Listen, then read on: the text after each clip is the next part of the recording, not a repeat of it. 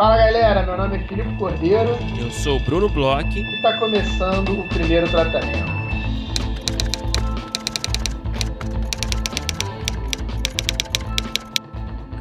Fala, Brunão! Tudo bem? Olá, Filipe Cordeiro, que prazer. Sempre um prazer estar aqui contigo. Como você está, querido? Brunão, eu tô ótimo. É, tô tentando recuperar minha voz desde aí de antes do Tô vendo, tô vendo. Tá sendo uma batalha, né? É, tal, talvez essa seja a minha nova voz, cara. Talvez eu tenha ficado mais rouco do que eu sempre fui e um pouco mais surdo também. Eu tô tive uma otite que melhorou, já não tenho mais dor, mas eu tô meio surdo de um lado. Talvez eu tenha envelhecido 50 anos em 5. A gente está. É muito triste, né, cara, que a gente está acompanhando aqui ao vivo, que o Brasil todo está acompanhando Felipe Cordeiro. Felipe Cordeiro se decompondo, né? diante dos é, nossos, não é nem diante dos nossos olhos, né? Mas diante dos nossos ouvidos, né?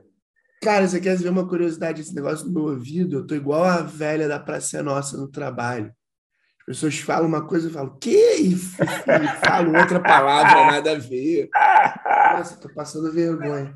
Mas vamos ao que interessa, não. Coitado, cara. Sinto muito, cara.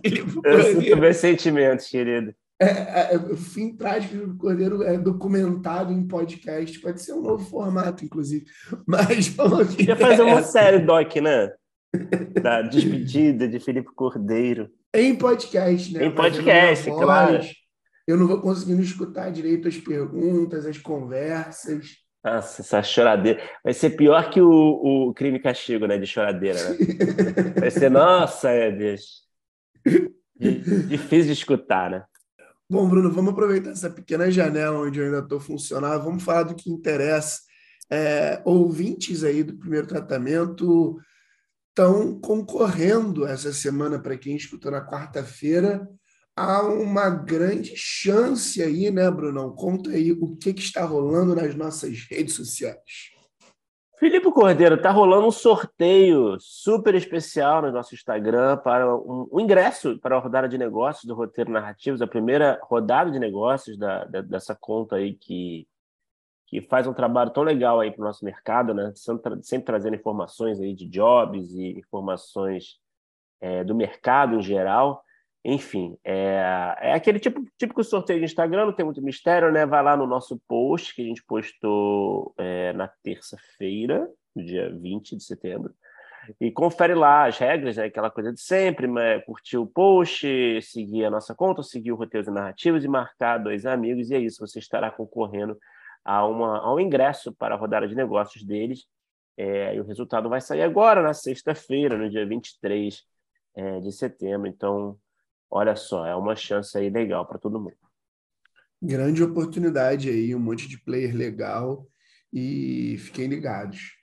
Bruno, uma outra coisa que eu queria conversar com você é sobre essa fase agora que a gente está do PTC Lab. Eu acho que é uma coisa interessante, né? Assim, é, a gente estando aqui no podcast, a gente falou muito sobre o Lab, e o Lab foi uma coisa que falaram muito para a gente fazer, e muito por conta dos ouvintes a gente começou a fazer e a gente foi conversando um pouco e acho que é interessante também a gente falar, né? Óbvio que na medida do possível e sem até, sei lá, de certa forma expor os trabalhos, mas as pessoas entenderem um pouquinho assim, pelo menos como é que está sendo o outro lado aqui da gente. A gente selecionou agora é, na semana passada, né, Bruno, os finalistas e a gente começou agora. Dez finalistas dez finalistas, a gente vai ficar com seis no final. Infelizmente, né? Eu tô, tô, tô achando que vai ser bem difícil esse processo. Sim. Mas acho interessante a gente também falar um pouco sobre é, essa organização e como é que está sendo. E, nossa, Brunão, eu tô com uma dificuldade, cara. Acho que vai ser. Já foi uma dificuldade selecionar 10, né? E agora, para selecionar os três, acho que vai ser um problema aqui. É, porque são, só para explicar, né, para quem não está ligado, né, a ideia é que a gente pegue três projetos de drama e três projetos de comédia, né? Então, é, desses dez são cinco de drama e cinco de comédia, os finalistas, né? Uhum. Realmente, cara, é, é, um, é um trabalho aí desafiador, cara. Está sendo, a gente fez essa seleção, né? A gente recebeu centenas aí de projetos. É muito legal. Muito obrigado a todo mundo que, que escreveu o seu projeto. É, claro que a gente foi uma escolha, uma, uma seleção, um processo de seleção muito difícil, né? De escolher esses muito finalistas. É, a gente teve que, que, debater bastante, ponderar muito. A gente caiu na porrada, né, Felipe? Inclusive. e, e, agora a gente escolheu esses projetos, esses 10, né, que vão virar seis, e agora a gente está numa, numa bateria, digamos assim, de, de entrevistas, né? A gente está conduzindo um papo, né, um papo rápido ali de 20 minutos, ali meia hora com a galera, com cada um dos, dos autores dos projetos, é, para a gente entender um pouco mais, né, porque o que tem na inscrição é logline, sinopse, tem um textinho de defesa, né, que, que para, para efeitos de, de, de escolha ali de, de finalistas é, é, é, super funcional, né? Mas uhum. a gente queria saber mais, né? Quer tirar algumas dúvidas, quer entender um pouco da, da paixão é, do autor, desse brilho nos olhos e, e, e entender né, um pouco desses projetos de séries, né, do fôlego do projeto, do, do, tom, né, principalmente com comédia, né, que eu acho que é uma coisa que, que pede muito uma defesa pessoal, né, de da gente entender exatamente o no papel fica difícil de entender às vezes, né? É... Entender o tom, né? Mas acho que você está puxando o sardinha para o teu lado, porque eu também tô, tô, eu tô curioso para ouvir as pessoas e vou te falar cada vez que eu estou escutando, a gente já teve, enquanto a gente grava aqui, a gente já teve algumas conversas. Sim. Cada uma vez que eu escuto as pessoas é, é, é tão legal, assim, porque é, a, gente, a gente mandou né, um formulário para as pessoas que se inscreveram e, de certa forma, tinha uma quantidade limitada né, de informações para as pessoas colocarem, até para a gente conseguir fazer um processo seletivo. É, não adiantaria a gente, por exemplo, querer ler bíblias e roteiros porque senão a gente ia passar seis meses é para fazer uma coisa, seleção. É muito projeto, é. Então a gente, a gente fez dessa forma, né, onde a gente fez é, uma seleção um pouco mais ampla para saber um pouco mais dos projetos, um pouco mais à frente. E eu acho que é muito importante, está sendo muito importante, mas ao mesmo tempo é muito engraçado e ao mesmo tempo muito bonito ver certas coisas que a gente já imaginava batem, outras coisas nos surpreendem para bem então, é, é, tá sendo um processo, ao mesmo tempo que eu acho que vai ser cada vez mais doloroso, porque ele já, já, já doeu um pouco no coração aí para selecionar cinco, acho que vai doer mais ainda.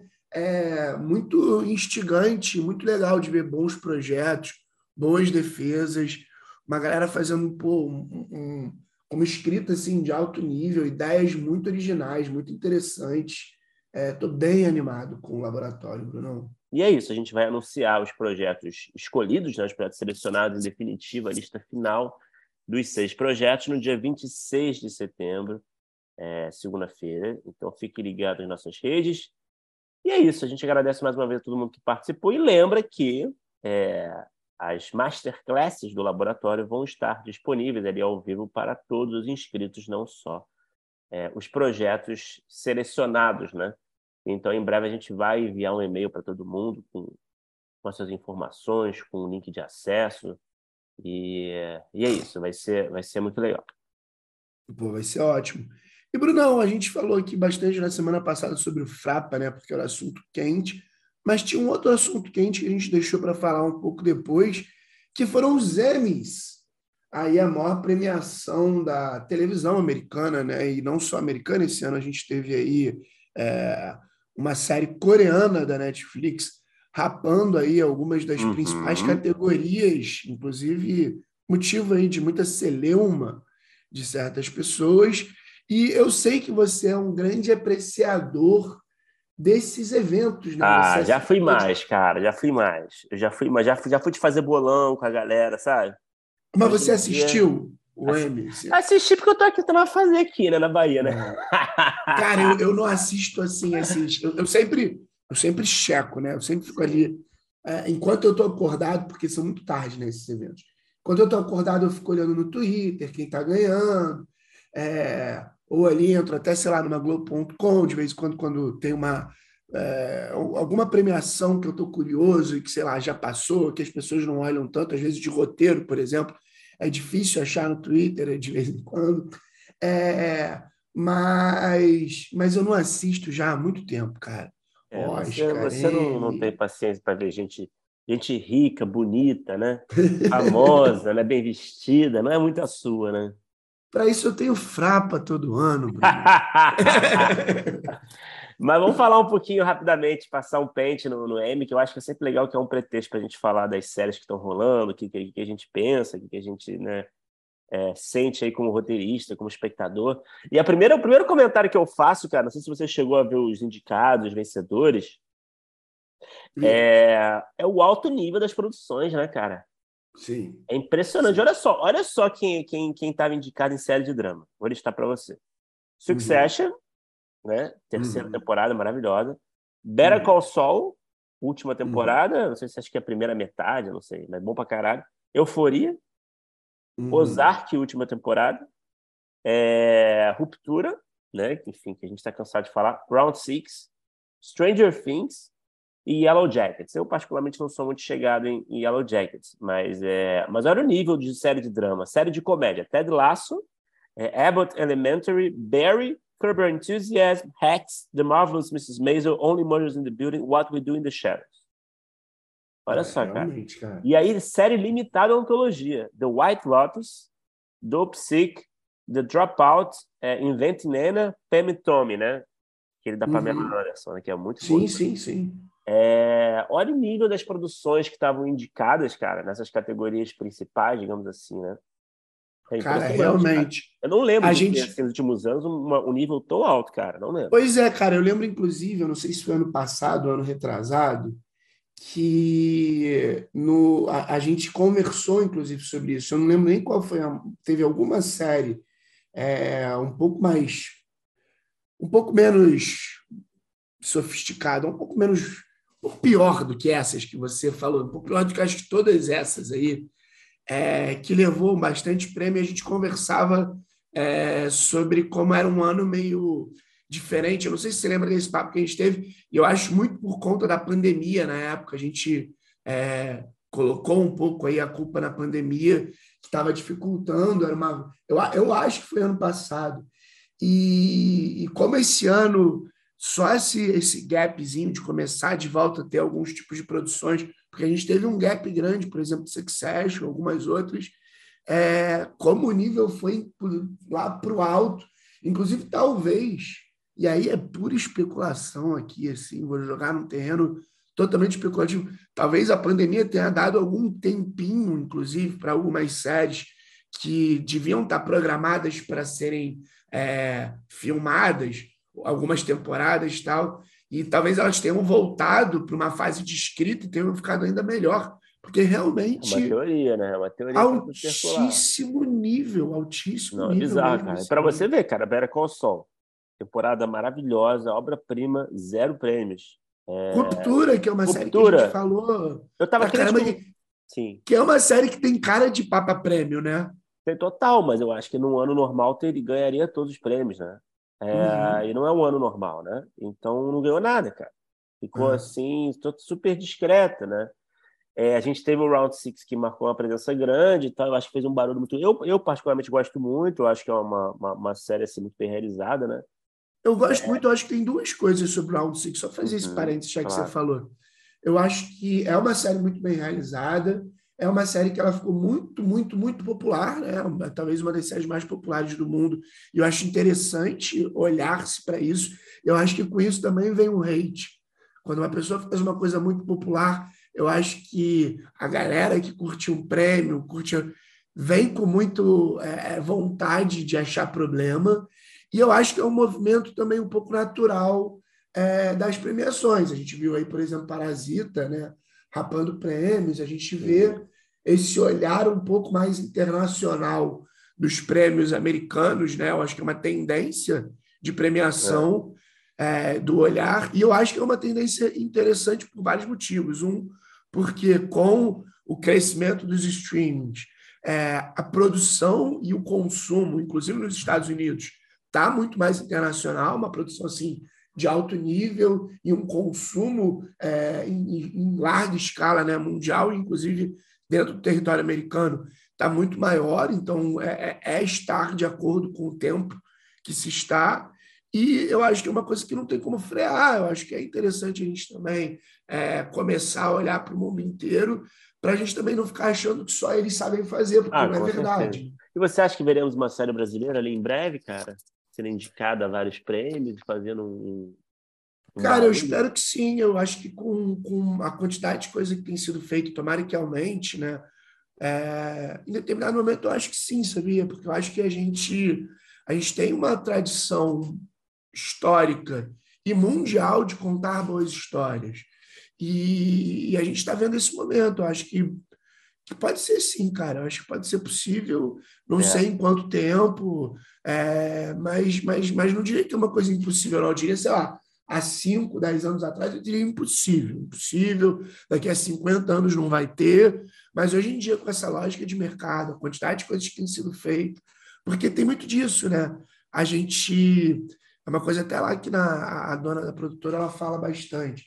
A gente vê, por exemplo, essa lista aí de, de séries incríveis que concorreram aí, e eu vejo séries assim que eu gostei muito de fora. Eu falei, por exemplo, sobre é, Outer Range, que é uma série que eu achava que também ia uhum. concorrer a muitos prêmios. É, não concorreu a nada, né? bonita, né? Não concorreu a nada. E eu achei é. uma série excelente. A gente vê o mercado americano produzindo 50 séries no ano, 20 que poderiam estar aí facilmente concorrendo a alguma coisa, para a gente ter, de repente, 10, 5 que levam tudo, e, e, a gente aqui não produz 20 séries, entendeu? A gente produz, sei lá, é, 20 não, no certeza. ano. Então, com também esse crescimento da produção, essa quantidade de players, acho que a gente vai chegar lá sim, cara. A gente sabe contar a história muito bem. Não, eu também acho, cara. Eu torço por isso. E agora sim, só fazendo um destaque rápido para as categorias de roteiro, né? Que é uma é um assunto que, que, que é pertinente aqui no podcast, né? É, o Succession levou, né? O Jesse Armstrong levou o roteiro de série de drama, que, enfim, nenhuma surpresa. É, apesar muito merecido, de, né? Apesar de concorrer com, acho que com o piloto de ruptura, se eu não me engano, né? Apesar de o piloto de ruptura ser um episódio assim meio meio assim. É o episódio mais, mais entre aspas, é, polêmico, por falta de uma palavra melhor, mas é um, é um episódio que não engaja muitas pessoas, né? É aquela série que as pessoas falam, ah, continua vendo, que você vai ver que vai ficar maravilhoso. Eu, pessoalmente, amo o piloto. Eu, e eu, inclusive, eu também, fui cara, no piloto, mas eu vejo muita gente falando é, ah, precisa ver mais um pouco. É porque é uma série, inclusive, teve uma mesa muito interessante no Frapa, sobre ruptura, né, da Alexei Habib. É uma série que ela precisa estabelecer e ela estabelece de uma forma muito bem feita e muito calma um universo, né? uma arena. Uma mitologia, é né? Da, da, parada. Né? Uhum. É, ela, ela tem uma peculiaridade muito grande e ela, e ela opta por ensinar isso de uma forma muito sofisticada é, sem parar para te explicar em diálogo, sem pegar na tua mão, mas que, por um outro lado, precisa de um pouco mais de tempo também. Você precisa ali somar dois mais dois várias vezes para entender o que está acontecendo. Então, acho que talvez tenha um pouco disso. E Mas também, Total. por outro lado, cara, essa temporada de Succession, ela foi porra, um desbunde, uma, uma qualidade de é. texto é. assim, é, a gente está falando da melhor série de drama aí dos últimos anos, assim, numa, com é. unanimidade, assim, né? Entre, é. Pelo menos entre roteiristas, né? É... Não, e alcança, e alcança a gente de fora também. Não, com certeza, com certeza. Era uma série ali que na primeira temporada era uma coisa meio de roteirista tal, e hoje em dia eu vejo, sei lá, meus primos. É, não, minha família, cara, a família toda adora, cara, adora. Mas, ó, ó e nas categorias de, na categoria de roteiro de série de comédia, acho que dois comentários aí, né? Primeiro, é, a gente fala muito sobre a, uma certa crise na comédia, né? Uhum. É, tá, eu acho que existe aqui uma mistura de gêneros grandes. Se você pega um Barry, se você pega um Only Murders in the Building, por exemplo, né? Uhum. É, que, tão, que concorreram aqui em roteiro de comédia. Vou polemizar, Barry nem devia estar, tá, mas. Não, não, tudo bem, independente da sua opinião sobre Barry, né? A gente conhece a série. Eu, eu gostei da terceira, enfim, acho que realmente ela já foi mais engraçada, né? Mas enfim, a gente falou sobre isso aqui, né? Uhum. Mas enfim, a gente fala muito sobre uma espécie de crise na comédia e, cara, vendo por essas séries aqui, não parece que tem crise, né? A gente tem uma, é. uma certa. É isso que eu tô falando, a gente tem um certo hibridismo de, de gênero, né? É, sustentando ali uma série de comédia, né, como o caso de Barry, Only Murders in the Building, né, que, enfim, a gente tem uma coisa meio de ação com Barry, uma coisa meio é, de suspense, né? investigação com Only Murders. Mas, enfim, esse é o primeiro comentário que, putz, é legal pra caralho a gente ver, porra, Barry, Hacks, Only Murders, o Ted Lasso que você gosta, o What You Do in the Shadows, que é uma série que eu sei que você gosta também, né? Que é uma série bem inventiva ali, né? Que também mistura gêneros, né? É, é, mas é, comé bem comédia. Mas é comédia, comédia. comédia. É. Mas se apoia muito nessa coisa do, da, dessa paródia, né? Do, do terror. É né? uma paródia do terror, é. Mas é, esse é o primeiro comentário, o alto nível de comédias, que eu acho que é um bom indicativo aí, né? Eu acho que a comédia chegou, mudou. Tá claro que a comédia contemporânea não é mais a mesma, né? Uhum. É, mas eu acho que tem, tem um nível bom aí, tá rolando um nível bom. E o segundo comentário, o vencedor da, de roteiro de comédia foi a série Abbott Elementary, que, se não me engano, foi o episódio piloto que eu assisti esses dias, inclusive. Foi o único episódio que eu assisti da série. Eu não sei se você tá ligado nessa série, Felipe. Eu tô ligado mais ou menos, por conta do Hamilton, eu ainda não vi. Eu, eu, eu tô bem, bem, bem mais ou menos. E, e aí é engraçado, porque assim, eu acho que ela é a mais. Ela é a, é a menos. É, é, que mistura coisas. Ela tem a Sim. mais cara, talvez, de sitcom, talvez. É isso que eu ia falar, cara. O que eu acho muito curioso, e até contradizendo tudo que eu acabei de falar, né? O que eu acho meio louco, assim, eu não consigo explicar direito. Claro que essas premiações gostam muito de, de, de destacar séries novas, né? De, de, fazer uma. dar uma moral, assim, para séries novas que estão quentes, né? São séries uhum. que acabaram de estrear, então são novidade na praça, né? É, mas o Abbott Elementary é, uma, é um mockumentary, cara. É um mockumentary clássico num ambiente de uma escola pública. É tipo The Office na escola que me é, um, né? é, muito, é, um, é mais Parks and Rec, digamos assim. Uhum. A protagonista, inclusive, tem uma energia da Amy Poehler, né, da protagonista do, do Parks, em termos de personalidade, de, de, de ser uma pessoa otimista e tal. É a menos, entre aspas, original em Cara, é uma série comum. Estrutura, mistura e a ganhadora. É, cara, que curioso, né, cara? É, eu não, novamente, eu vi o primeiro episódio só, acho que pode melhorar muito. Eu achei ok, assim, não, não, também não me surpreendi, não me impressionei muito, né? É, mas é uma sitcom tradicionalíssima, cara, assim. Um mockumentary, umas piadinhas e tal, nada de, de revolucionário. É um ambiente, assim, é, escolar, né? Um ambiente, assim... É isso, né? Uma escola pública ali que não recebe muitos recursos, né? Enfim, os professores meio sem noção. Mas senti que você não, não, amou. Não, você viu o primeiro episódio Certamente vai não ver... Você não vai ver os outros ou não veria, não veria mais. A não ser que alguém me, me convença, diga que é incrível, que é genial, que vale muito a pena. Mas, enfim, a conclusão é que curioso, né, cara? Eu não sei como explicar isso, né? Tipo, que é uma série que não tem nada a ver com essas outras aqui. Tem nada a ver. É, parece que foi feita, sei lá, uma década atrás, né? E talvez, uhum. sei lá, será que é um indicativo de que a galera tá sentindo falta desse tipo de série? Não sei também. Então... É, talvez, né? Tal, talvez tenha tido essa polêmica de tipo, ah, a única verdadeira comédia que a gente tem aqui é essa, todas as outras querem ser outra coisa, tirando o do In The Shadows, que é bem comédia também. É, mas, mas, por exemplo, eu, eu, eu, eu gosto, gostei muito da segunda temporada de Ted Lasso, mais do que a primeira. Eu acho que Barry eu acho que é uma série. É, a gente já falou bastante aqui, é uma série acima do nível mas eu acharia estranho ganhar uma categoria de comédia essa temporada de Barry. A primeira temporada não. Foi indicado com duas, duas vezes em roteiro, hein, Barry. Mas essa temporada eu acharia esquisito. É, realmente eu não sei, eu não sei se é uma sinalização, não sei se é uma É muito engraçado tipo, esse, cara, é muito curioso, Ah, a gente precisa de uma comédia, comédia ganhar, sabe? Às vezes tem um pouco disso, sim. É uma comédia, é... assim, e não é nem assim um grande high concept, digamos assim, sabe? Eu não vejo muito como high concept, sabe? Ao contrário, é, mas pois é, talvez um pouco aqui, conta disso mesmo, um pouco é. voltar no tempo, que não sei se é bom ou ruim. Eu não vi, então eu tenho que fazer um pouco da Glória Pires aqui, né? E... é capaz de opinar, né?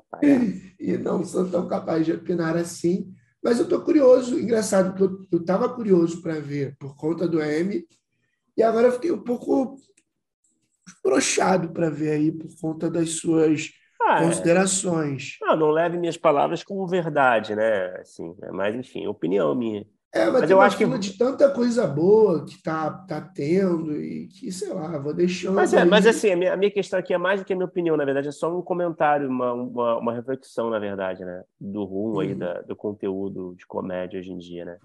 É, e, e senti falta do Mason, né, cara, concorrer ao roteiro de comédia. Puta, essa temporada foi mais uma temporada ótima, né? Com ótimos momentos e é, também é curioso ficar. E concorreu como melhor série de comédia, né? E não concorreu em roteiro. É, assim, claro, né? Esses votos dessa academia, sei lá, são sempre meio subjetivos, né? Não fazem muito sentido às vezes, mas. Mas não deixa de ser também, né? Um... Mas é estranho, é... né? É estranho. Mas, enfim, é, eu acho que o papo foi esse. Assim. é, tá aí, cara. Um ano de ótimas produções e algumas surpresas aí, mas. E uns reflexões, por que não? Agora, Bruno, vamos falar da nossa convidada de hoje. A gente teve uma conversa super legal, super interessante, que ah, foge um pouco né, do, do dia a dia né, do, do, do, podcast. A gente conversou com uma roteirista que ela é muito especialista e muito focada em, em formatos, né, em, em o que a gente chama aí de não ficção. A gente já teve outras conversas aqui no podcast que elas são sempre muito interessantes é, e é uma pessoa que, além de ser especialista, né, trabalhou em diversos tipos de formatos diferentes. É uma pessoa aí que pauta a culinária na televisão. É uma pessoa que é, já fez bastante coisa em diversos. É, é que é muito legal isso, né? A gente entra dentro de um tipo de escrita é, que é ali para não ficção, mas a gente abre uma gama né, de subgêneros dentro desse gênero maior. Bruno, com quem que a gente conversou. Felipe, a gente teve o prazer de conversar com a Jéssica Reis, roteirista com experiência em reality shows, programas de variedade, documentários. Ela trabalhou em alguns projetos, eu vou citar alguns nomes aqui. Trabalhou no The Taste Brasil, Cozinheiros em Ação, Que Seja Doce. É, ela escreveu o primeiro formato de reality show brasileiro original para Netflix, o Nasce Uma Rainha. Foi roteirista de Jornada Astral, é, também é, roteirizou Rolling Kitchen Brasil e também fez parte da equipe de roteiro do The Masked Singer Brasil. Enfim, você tem aí uma roteirista com muita experiência em diversos formatos, aí de vários tipos, que é um papo sempre muito legal que a gente tem aqui no podcast, né?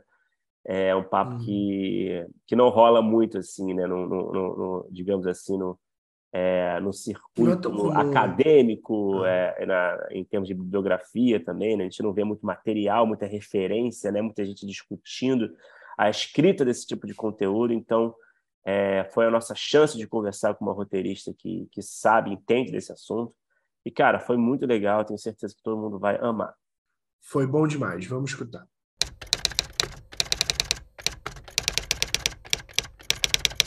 Jéssica Reis, muito bem-vinda para o meu tratamento. É um prazer conversar contigo. Eu queria começar a nossa conversa, logicamente, falando do começo da sua carreira, né?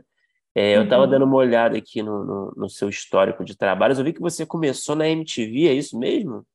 Exatamente. Na MTV antiga, né? MTV real oficial, né? A Aquela MTV, MTV não bota essa porra para funcionar. Que fez parte aí da nossa formação, né? De todos nós, né? Com certeza, com certeza. O que, que, que, você fazia lá? Era escrevendo Bom, já? Nossa, na verdade, assim, na MTV eu entrei é, em 2012 como estagiária. E aí na, na MTV o estagiário ele fazia tudo. Ele escrevia roteiro, ele produzia, ele operava TP. então, na MTV eu fiz de é tudo um né? pouco. Exatamente. É, o que é muito interessante para quando você está no começo, no começo da carreira, assim, para entender o que você quer fazer. Eu sempre gostei muito de, de escrever, mas é, ali na MTV eu tive um entendimento geral, assim, do que é fazer televisão, sabe? Tanto ao vivo quanto processo de produção e, e isso me ajuda até hoje, sabe? Na carreira, na carreira de roteirista.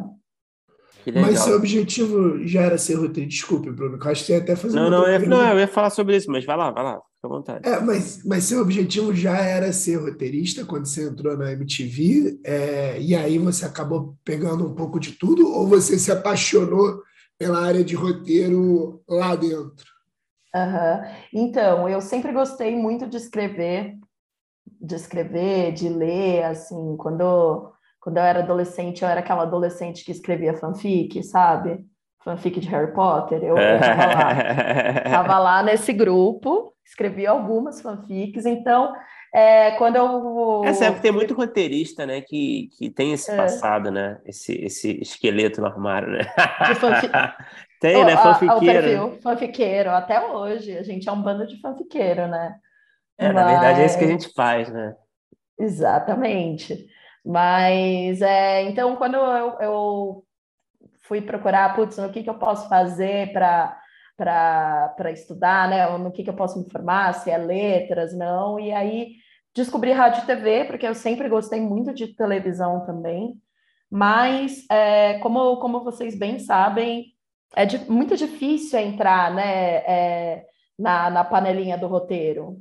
É, então, eu comecei ali como estagiária de produção, fui produtora durante alguns anos, até de fato conseguir uma vaguinha numa sala de roteiro e aí também não parei mais, mas eu tive aí uns bons anos trabalhando com produção também. Mas, mas a, o, o, esse universo de reality e formatos de variedade já tinha rolando, imagino, na época da MTV, né?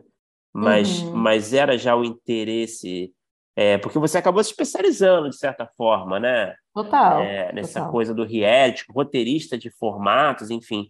É, uhum. Como é que foi, isso que eu queria saber mais precisamente, né?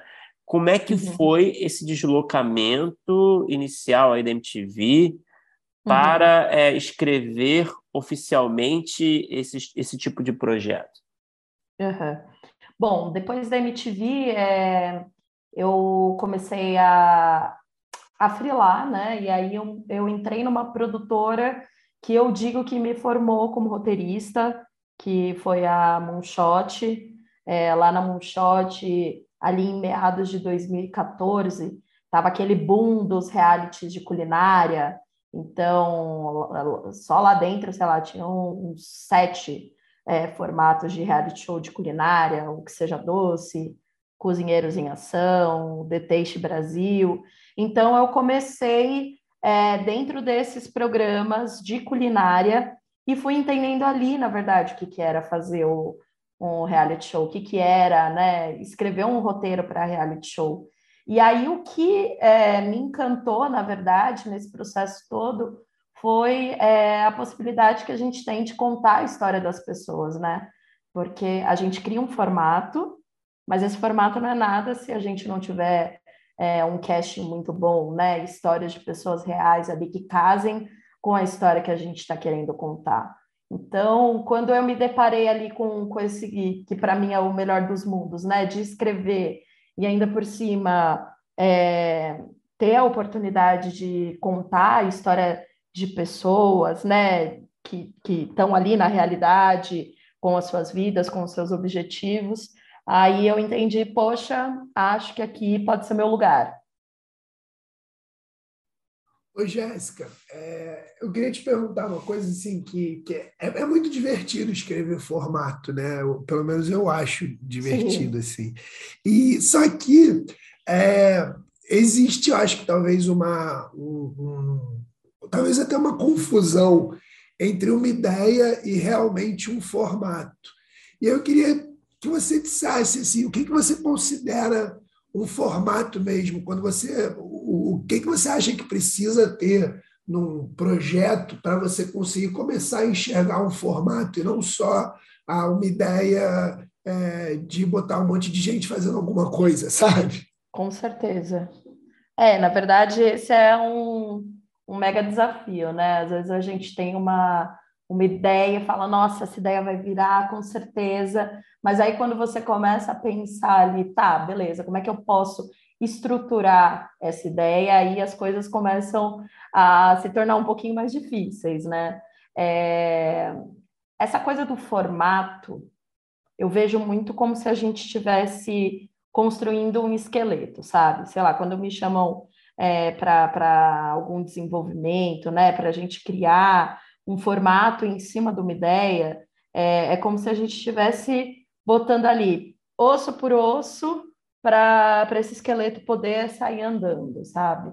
É, então, é na verdade é, encontrar uma fórmula, sabe, para a história se, se desenrolar, né? É, sei lá, usando exemplo de, de um, um reality que eu trabalhei, é, o Nasce uma Rainha para a Netflix, a gente contava a história de seis aspirantes a drag queens, e aí é, a gente tinha que criar um formato para que essas histórias pudessem acontecer ali dentro do mesmo molde, né? Então a gente começava essas histórias ali num papo inicial com as apresentadoras, que também eram drag queens. A gente ia ali para um momento aspiracional em que elas pensavam, tá, beleza, é, como que eu quero que a minha drag seja? A gente ia para os momentos de ensaio. É, então a gente ia na construção desse passo a passo é, para que o formato tivesse imunidade, e aí, dentro desse passo a passo, a gente ia colocando algumas especificidades para que cada história né, pudesse se desenrolar ali na sua particularidade. É, então, acho que esse é o maior desafio, na verdade, de você criar o formato, né? A ideia, ela, ela pode ser muito boa, mas aí você tem que encontrar ali um molde perfeito para que ela possa se replicar em muitos episódios, né? Eu acho que para mim esse é o maior desafio de criar um formato. E Jéssica, é, aproveitando né, essa coisa da criação de formato, você deu até o exemplo do Nasce uma Rainha, né? Que foi, uhum. foi o uhum. primeiro formato, pelo que eu li em algum lugar, foi o primeiro formato original de reality aqui na Netflix. Brasileiro, isso. É, essa coisa de criação de formato, é, quanto que tem assim de curva dramática que você sente assim que vocês empregam, sabe, de uma curva mais tradicional, quase uhum. de ficção mesmo. Vocês pensam muito numa estrutura narrativa clássica, digamos assim, é, para uhum. fazer funcionar essa narrativa dentro do formato. Como é que você queria saber como é quanto dessa caixa de ferramentas vocês usam né, no, no, no reality. Total. É, eu, bom, acho que cada, cada reality ele acontece de um formato, né? Se a gente está falando ali de um, de um reality show de competição, tipo o Masked Singer ou Big Brother, que você tem um monte de episódios, né? É, o arco ele é maior, né? Então ele ali é um pouquinho mais difícil de, de orquestrar. Muitas vezes você tem que é, criar dinâmicas para tentar induzir o conteúdo a sair da forma como você imagina, né? Mas se você está falando de um reality show, por exemplo, como Nasce uma Rainha, que era que tudo se desenrola num episódio só, aí essa curva é um pouquinho mais mais curta, sabe? A gente tenta, com certeza, quando a gente cria o formato, a gente é, a, a gente tenta ali traçar qual que é a curva dramática, né? A jornada do herói dentro, dentro da, da história que a gente está contando. Mas eu brinco que o processo de fazer reality show ele tem três etapas. Tem o roteiro que você escreveu bonitinho na tua casa, é o roteiro que acontece na gravação, que tudo pode acontecer de uma forma que você não imaginou, e aí a gente ali na hora, né, direção, conteúdo, precisa sentar e entender o que fazer com os imprevistos que acontecem ali na. Mas e você, mas Jéssica, você só uma curiosidade, você como uhum. roteirista, você está lá presente também nesse segundo Sim. momento o tempo todo? Sim. Legal. Sim, é porque assim, é o, o roteirista de reality show, é, ele é, é, muito interessante assim, porque acredito que é um, bastante diferente é, do que do processo do, do, roteirista de ficção, né? Porque você escreve o roteiro na tua casa, né? Você fica ali meses pensando no desenrolar daquela história, e aí você vai para a gravação, porque justamente o, o, roteiro do reality show ele também acontece ali no ao vivo. Então a gente uhum. não, não, não pode só é, entregar o roteiro e deixar na, na, na, nas mãos das outras equipes para levantar aquilo, né? como a gente está falando de histórias reais e de pessoas, né? O ser humano, a gente nunca sabe que caminho que ele vai tomar. Então, a, a, a equipe de roteiro no reality show, ela está sempre ali presente, normalmente é a primeira a chegar e a última a ir embora, e ainda depois dessa etapa né, de gravação, a gente tem o roteiro de pós. Sim. Que é aí beleza, pegar e encaixar tudo que aconteceu, né? Normalmente, quando você faz reality show, você tem uma quantidade imensa de conteúdo, e aí você precisa realmente ali formatar um novo roteiro do que, que foi imprescindível e precisa entrar é, dentro do episódio. Então, assim, é uma matemática um tanto desafiadora. E, Jéssica, eu queria saber também um pouquinho de processo, assim, por exemplo, quando você entra num, num projeto assim de reality, é, no primeiro momento, ainda ali na primeira fase, quando está começando a criar ali mecânicas, coisas assim, é, uhum. Como é que é para você esse momento? Você vai atrás de referências, você é, procura fugir de referências para não ficar meio que viciado em alguma coisa? É, como é que é essa loucura de criar essas mecânicas de reality show que são muito divertidas? Pois é, esse é um desafio, na verdade, né? Porque é... assim, na verdade, na verdade, a gente sabe que nada se cria, né, minha gente? É... A gente procura, por, por exemplo, agora eu estou é, formatando a terceira temporada do, do reality show que, que eu faço, é, e aí a gente procura muito por referências do que estão fazendo lá fora, em outros formatos, e aí, beleza, a gente estuda isso, passa semanas, né, vendo vídeos, e aí depois uma coisa que eu é, gosto muito de fazer em tudo que eu, em, em todos os projetos que eu trabalho, é trazer para a cultura brasileira, sabe? Então, como é que eu posso pegar, é, extrair o conteúdo que eles extraíram na Inglaterra, mas dentro é, da, da cultura brasileira, sabe? É, teve, teve uma temporada do Masked Singer que eu peguei e fiquei maratonando a, a temporada inglesa, a última temporada inglesa que tinha ido ao ar, e depois eu, eu fui para a praia e fiquei um dia inteiro ali observando o que, que, que acontecia na praia, é, e entendendo ali, né, qual, qual que é a nossa cultura, sabe? E aí transformei uma ideia que tinha visto lá é, dentro de uma dinâmica de o, o, que um ambulante de praia faria no palco do The Masked Singer, sabe? É, então, uma coisa que eu gosto muito de fazer é trazer é, elementos da nossa cultura, né? Elementos populares para dentro das mecânicas dos realities. Eu acho que sempre fica mais orgânico, sempre fica engraçado, todo mundo entende e costuma rolar mais naturalmente, sabe? Mas isso é uma coisa que eu fico até. Desculpa, Felipe, posso só aproveitar essa claro, deixa aqui? Claro, claro. É, mas isso é uma coisa que eu fiquei até. Antes de falar contigo, eu estava pensando nisso, né? É, ainda, né, sobre, claro, né, esse universo que a gente está conversando, né? Esses uhum. formatos que são comprados, né? Que vêm de uhum. fora, como o Mask Singer. Eu sempre tive uma uhum. curiosidade a respeito de quão flexível é é, a, a, estrutura mesmo do projeto, assim, em termos de respeito uhum. ao formato original, né? Você trouxe agora esse exemplo, né? Do ambulante. Uhum. É, é uma particularidade desse projeto, é, talvez uma, uma, flexibilidade maior para trazer um tempero brasileiro, por exemplo. Existem uhum. formatos que são mais duros, assim, de que, uhum. que não existe assim essa flexibilidade. Como é que funciona geralmente? Uhum. Olha, Bruno, eu já trabalhei em formatos assim que a gente tinha ali no primeiro dia de gravação, a visita do dono do formato. É, já trabalhei em formatos. Meio que acompanhando, gente... né? Tipo, é isso. Né? Exato, né? tipo, Nossa. ah, isso aqui funciona dentro dos moldes do, do que é o projeto. Muitos desses projetos a gente precisava. Quando, quando é, quando você vai fazer um, uma temporada de um projeto como o The Masked Singer ou como o The Taste Brasil, que é um programa de competição, né? É, a gente tinha que mandar para eles um esqueleto da temporada, o que, que acontecia em cada episódio.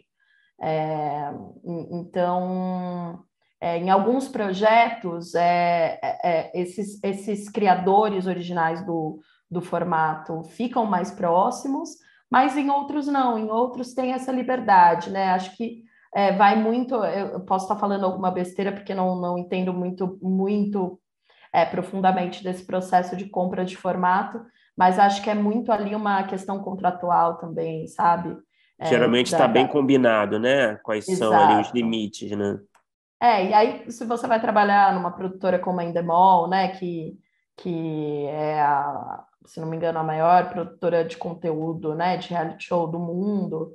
É, você tem esses formatos, né, que já estão basicamente prontos, né? O Masterchef aí, não sei, acho que está indo para a 11 primeira temporada, não sei, algo assim. Então, é, você acaba tendo esse contato mais próximo, sabe? Quando já está tudo ali dentro, dentro da casa. Sim. E, mas o que, é que você prefere, assim, nesse tipo de processo? Quando estão mais próximos ou ter um pouco mais de liberdade? Olha, eu sempre prefiro um pouco mais de liberdade, né? é gente como a gente, é ser humano. É claro, não, até porque eu acho que assim, tem coisas que funcionam muito bem num país e tem coisas que não funcionam no outro, sabe?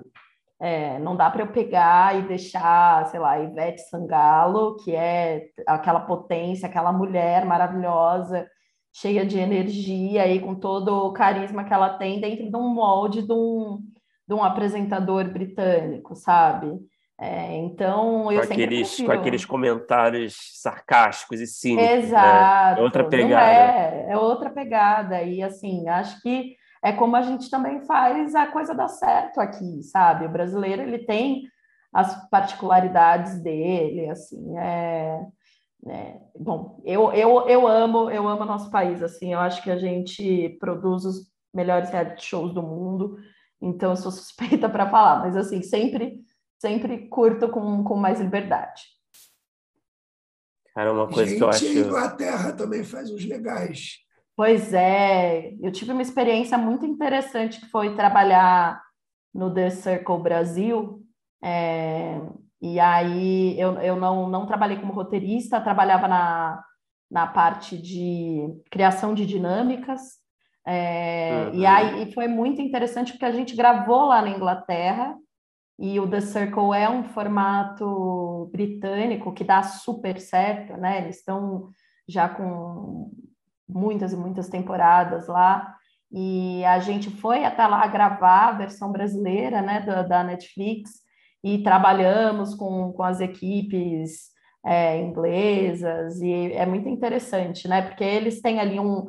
Eles têm uma metodologia assim um pouco mais CDF das coisas do que a gente, e eu acho que a gente tem uma flexibilidade maior, sabe? Se a gente está vendo que o conteúdo é, tá dando certo, a gente gosta de adotar mais manobras e eles são mais certinhos, sabe? Mas foi uma, uma experiência muito interessante porque eles realmente também são muito bons na, nessa história de, de criar reality show. total.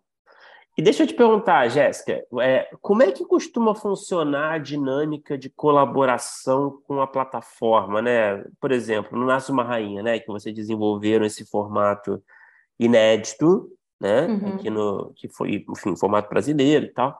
É, como que, que se deu essa relação criativa com a Netflix? Eu sei que você não pode falar tanto assim, não sei, né? Talvez você possa falar, não, não que tenha algo polêmico, mas Uhum. É, essa participação criativa da plataforma costuma, costuma ser é, assim no corpo a corpo mesmo, junto? É, é uma coisa mais distante? Como é que funciona isso no, no reality, por exemplo? Uhum.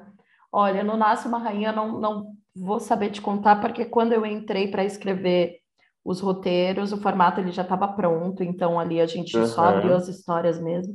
Mas agora eu tenho tido algumas experiências de, de formatar reality show para a Amazon, e é uma experiência muito legal, porque realmente tem essa troca com a plataforma, sabe? Eles sabem o que, que dá certo, eles sabem é, qual é o conteúdo que eles querem. Então, tem que ter esse, essa troca com eles, sabe? É muito importante. Então, nas últimas salas que eu participei, teve sim é, esse movimento e é super importante porque, né, a gente a gente está de um lado, né, executando e eles estão do outro dentro da plataforma tem outro entendimento. Então, eu acho que é, esse é um casamento muito importante na criação do, de um formato. E uma queixa, uma dúvida que eu, que eu tenho assim é você, quando está pensando, sei lá, em projetos pessoais, você uhum. pensa muito em não ficção também? Ou você pensa em ficção, pensa em outros tipos de roteiro, porque eu fico, às vezes, com um pouco de impressão uhum. que os projetos de não ficção, os formatos são muito de produtora, assim, de canal. Eu não sei se tem tantos roteiristas que pensam muito é, em formatos, em, em não ficção em geral. Uhum.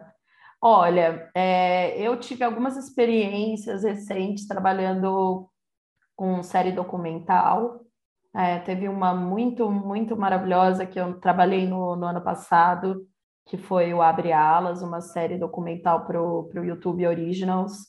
É, então, assim, eu, eu pretendo não ficar só na curva do, do reality, sabe?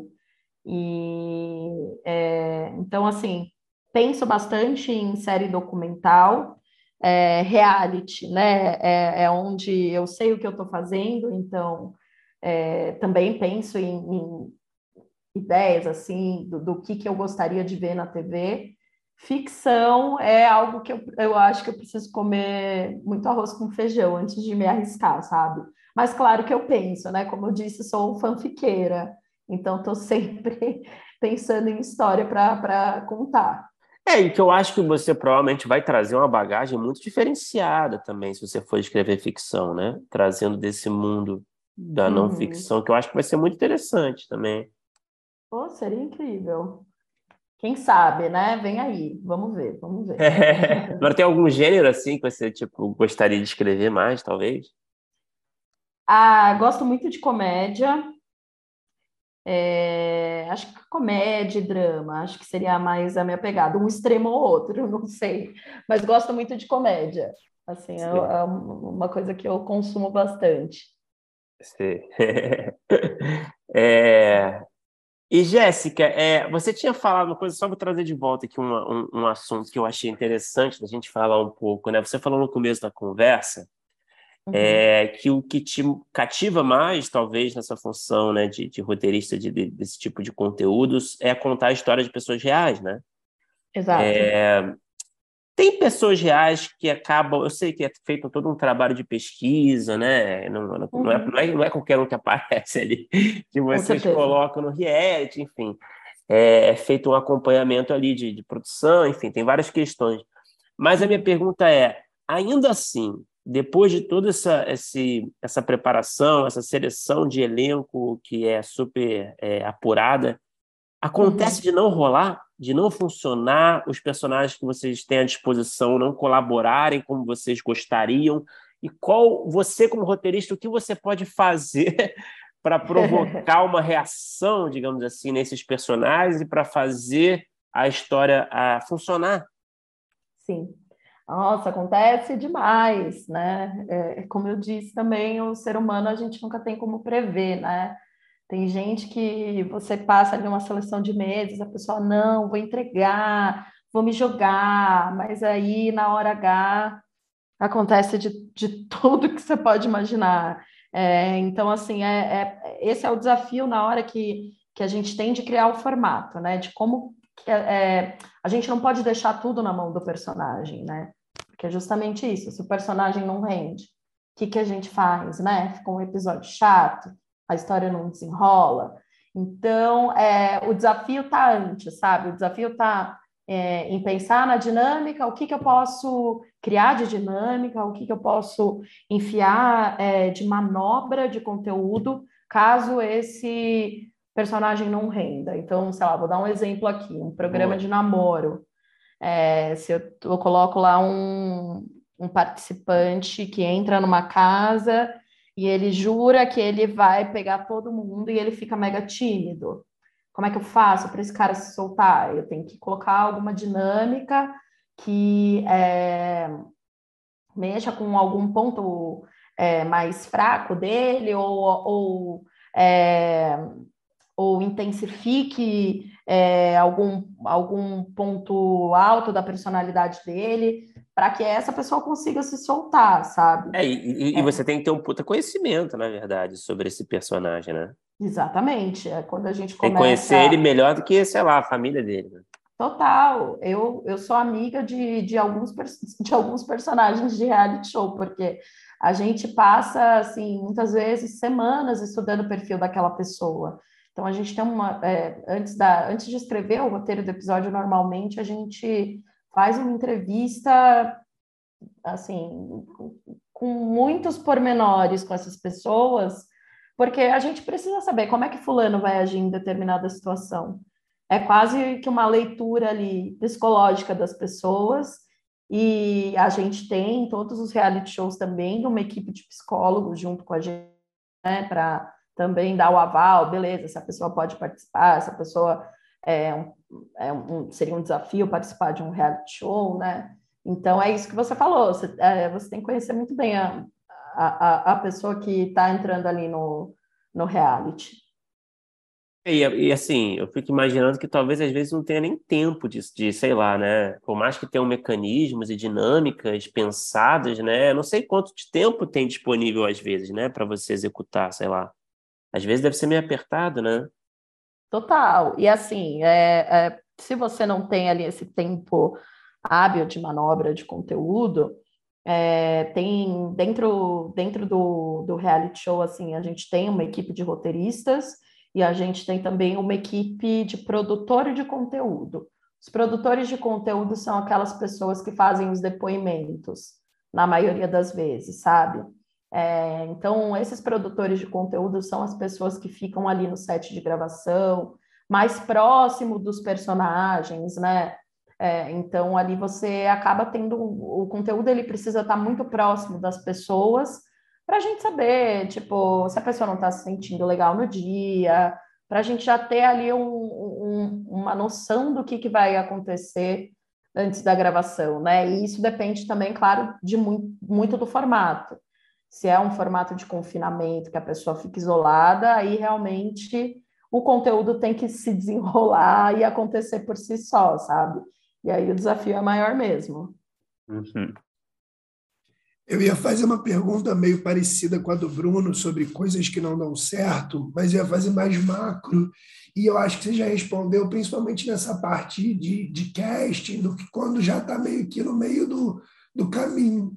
Eu queria saber se você consegue identificar no primeiro momento, ali, quando ainda está muito no papel, quando ainda não tem necessariamente casting, você consegue identificar assim, se, um, se um formato não está funcionando, ou então, sei lá, erros comuns que você nota é, no surgimento de ideias de formato, alguma coisa que você saiba já hoje em dia que é, não rola, não, não funciona, ou atravanca, ou fica complicado. Você consegue identificar esse tipo de coisa só na escrita?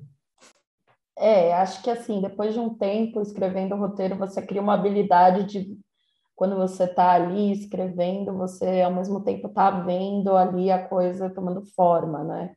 É, então, sim, dá, dá para saber. Assim, é, muitas vezes eu estava com a Bíblia do projeto pronto, confiante, nosso formato está redondo. Fui abrir o roteiro e falei, gente, está tudo sem pé nem cabeça.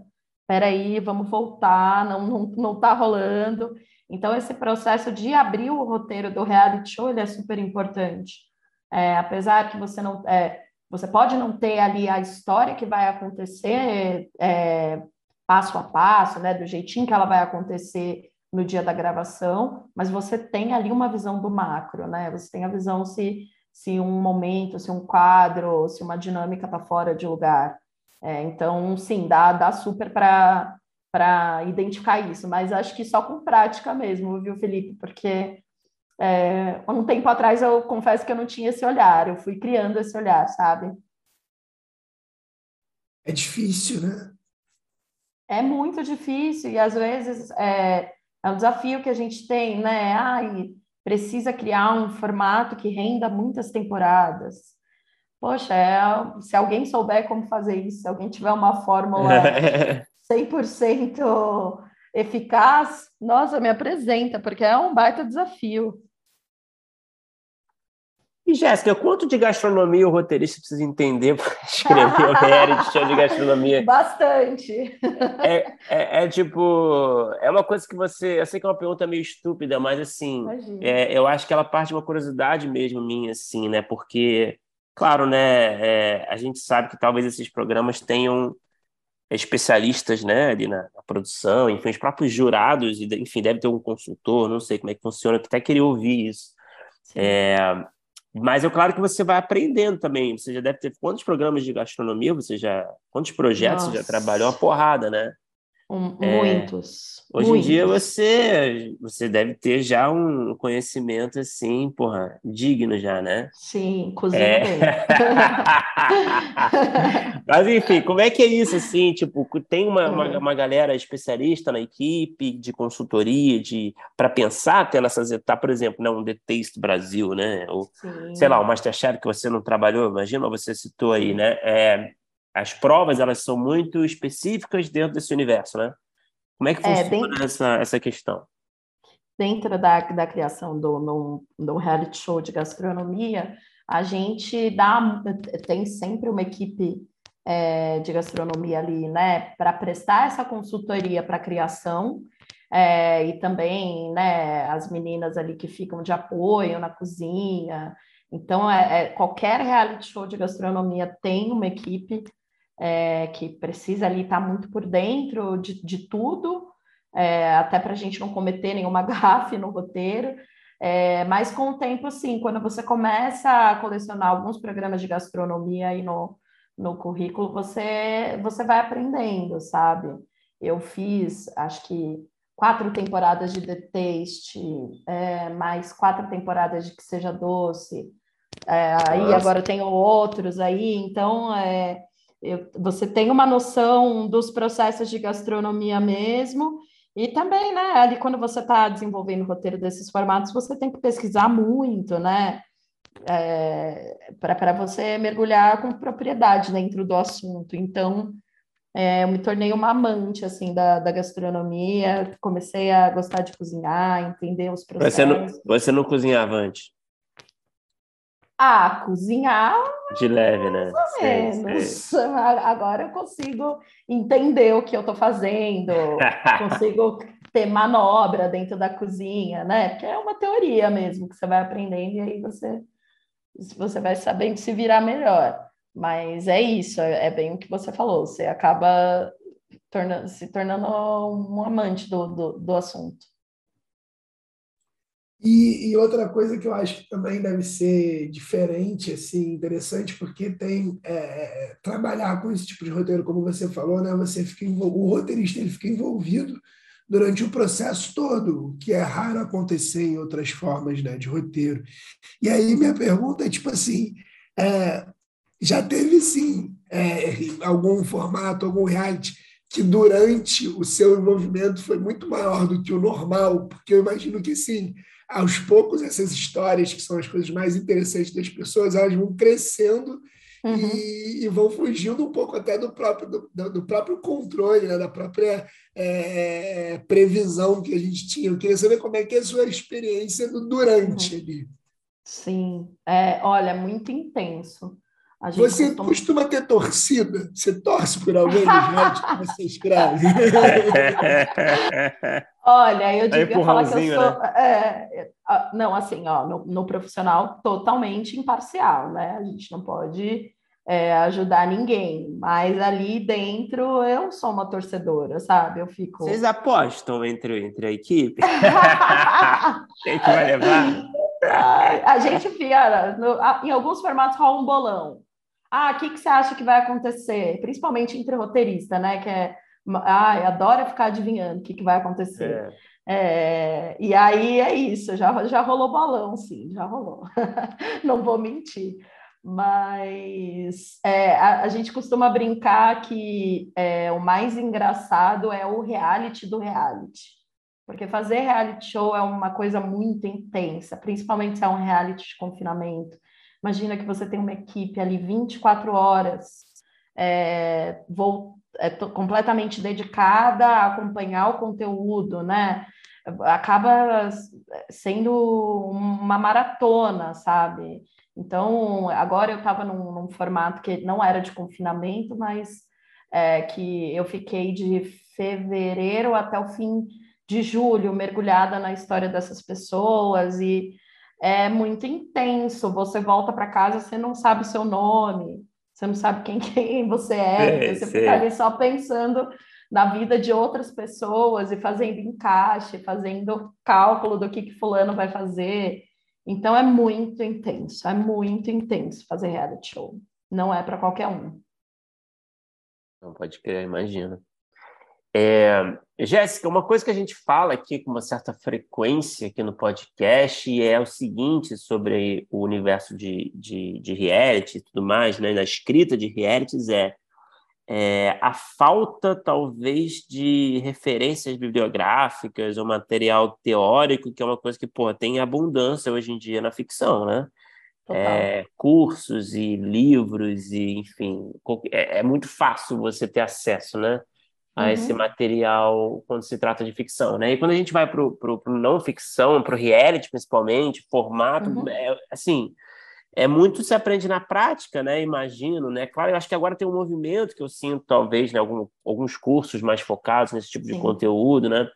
Até da nossa, nossa grande, é, da nossa grande ídola Ana Abreu, né?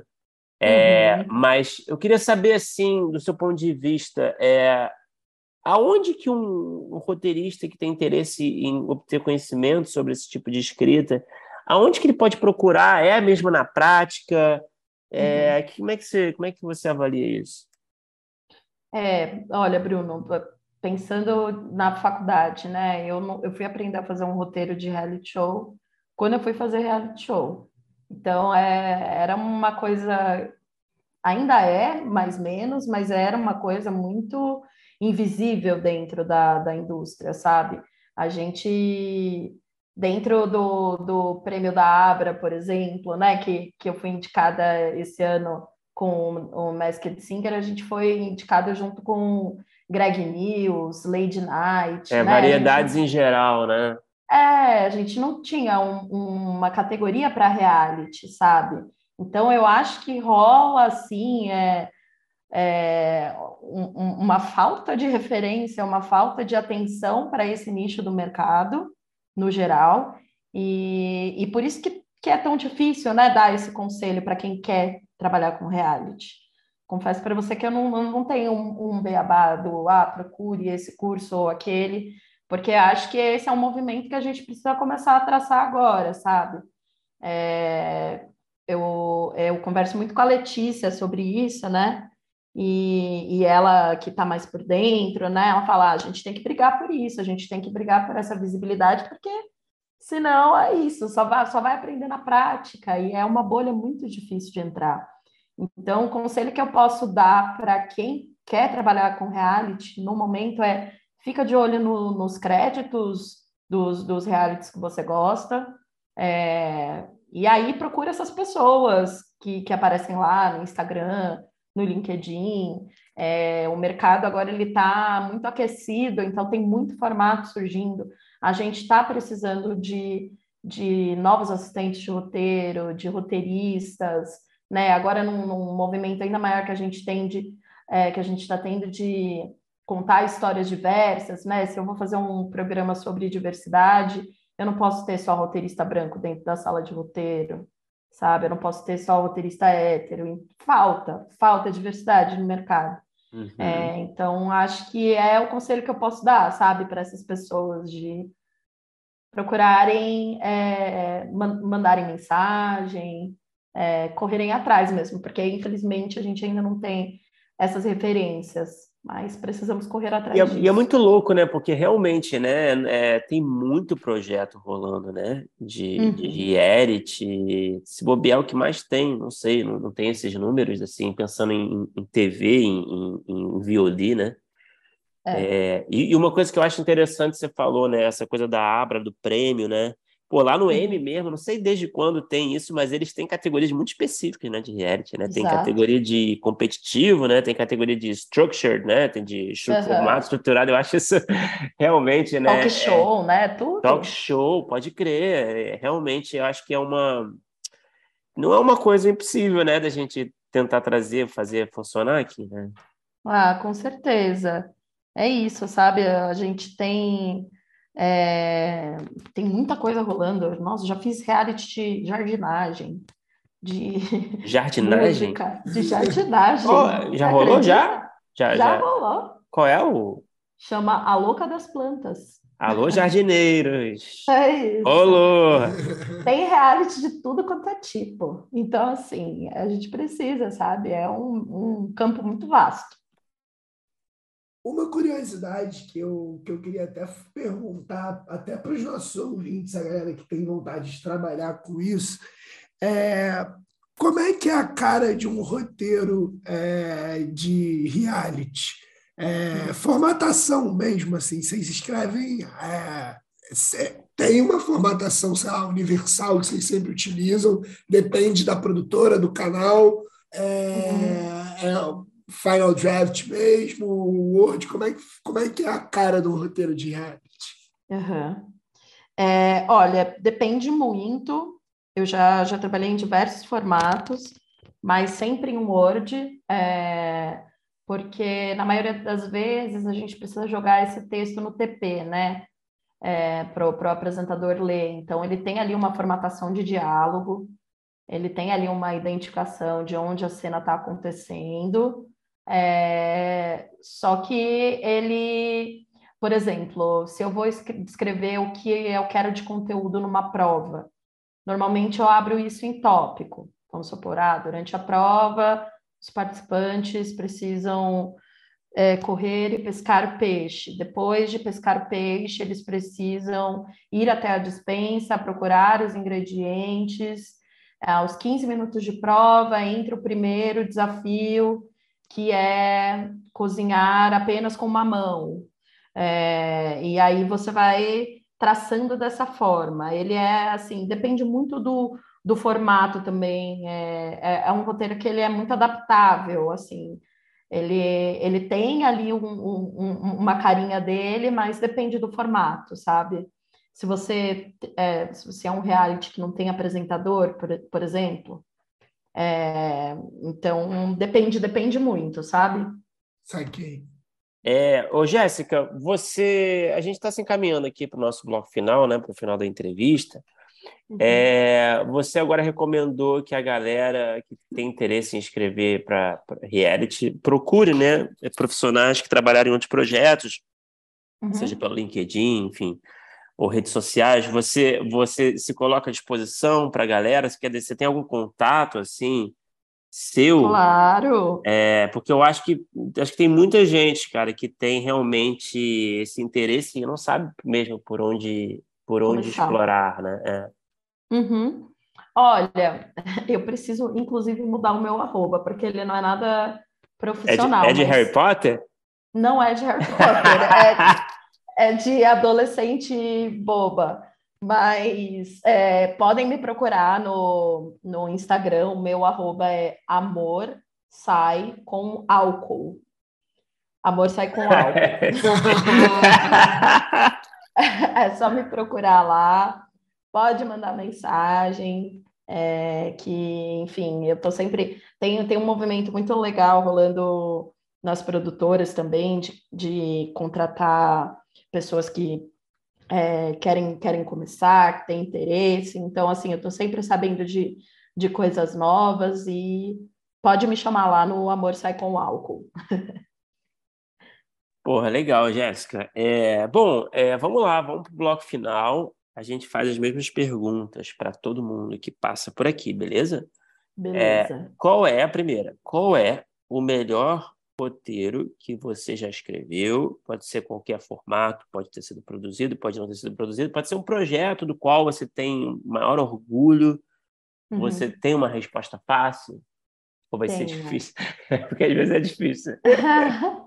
Não, eu tenho. Agora, nesse momento, é, foi o roteiro que eu escrevi para o projeto Abre, Abre Alas, que foi é, o episódio da Elza Soares, que passou uma semana depois da morte da Elza. Então, foi muito, muito especial, a gente entrevistou ela. Foi, é, é um trabalho assim que eu acho que eu vou me orgulhar assim para sempre, marcou bastante. Porra, maravilha. E qual é o pior roteiro que você já escreveu? Eu sei que é, é difícil considerar trabalhos seus que, porra, tem muita gente envolvida, mas eu não sei se tem algum, talvez algum projeto que você fez no começo de carreira, alguma coisa assim, Tem. é, projeto pessoal, às vezes, sei lá, né? Tem demais. Você... Não, todos temos, claro, claro. Olha, teve, no, quando no começo da pandemia eu fiquei muito desesperada, né, de ficar sem trabalho. Aí eu comecei a, a entrar nos grupos do Facebook e oferecer, enfim, ah, precisa de alguém para organizar a apresentação e tal. E eu escrevi um roteiro para um coach de marketing. Olha só. Ele, é, ele queria, ele, meu objetivo é ser a Anitta do marketing. Eu quero que você me transforme na Anitta do marketing. E assim, foi Olha uma coisa só. horrorosa. Olha o briefing, foi... hein? Pois é, foi difícil. é foda, né, cara? Mas são esses trabalhos que às vezes, né, pintam que, meu Deus. Nossa, salvou, e salvou a é, pandemia, é tá? Isso, então, é trabalho não, não, que paga, é né? isso. É isso. E Jéssica, o que, que você assistiu, nacional ou estrangeiro? Pode ser formato, mas pode ser ficção também. Uhum. É, pode ser qualquer tipo de, de, de, estilo. Que quando você terminou de ver, você pensou, pô, eu queria ter escrito isso. Hum, nossa, essa é difícil. Muita coisa.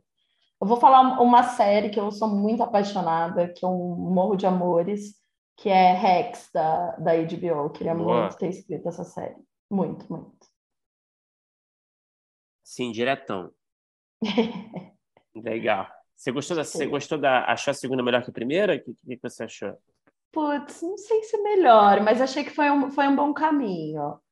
É, mas acho, acho, acho, achei a primeira muito poderosa. Mas gostei da segunda também. Boa.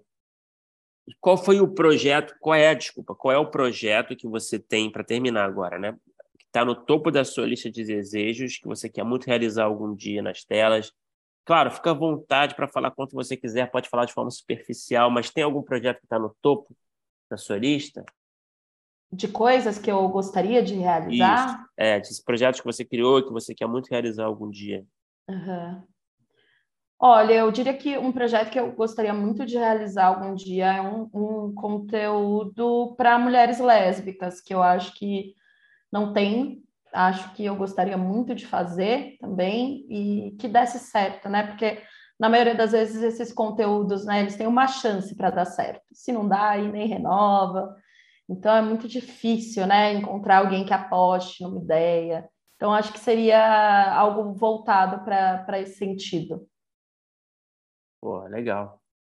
Oh, perfeito, Jéssica. Demais o papo. Muito obrigado por conversar com a gente. Ah, obrigada a vocês, gente. Foi, foi muito gostoso. Pô, foi demais. Obrigadão.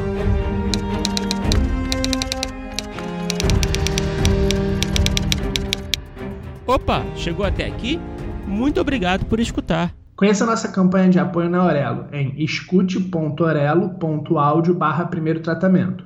Por lá você pode ganhar recompensas exclusivas e nos ajudar a continuar conversando com os nossos roteiristas favoritos. Tem dicas, comentários ou sugestões?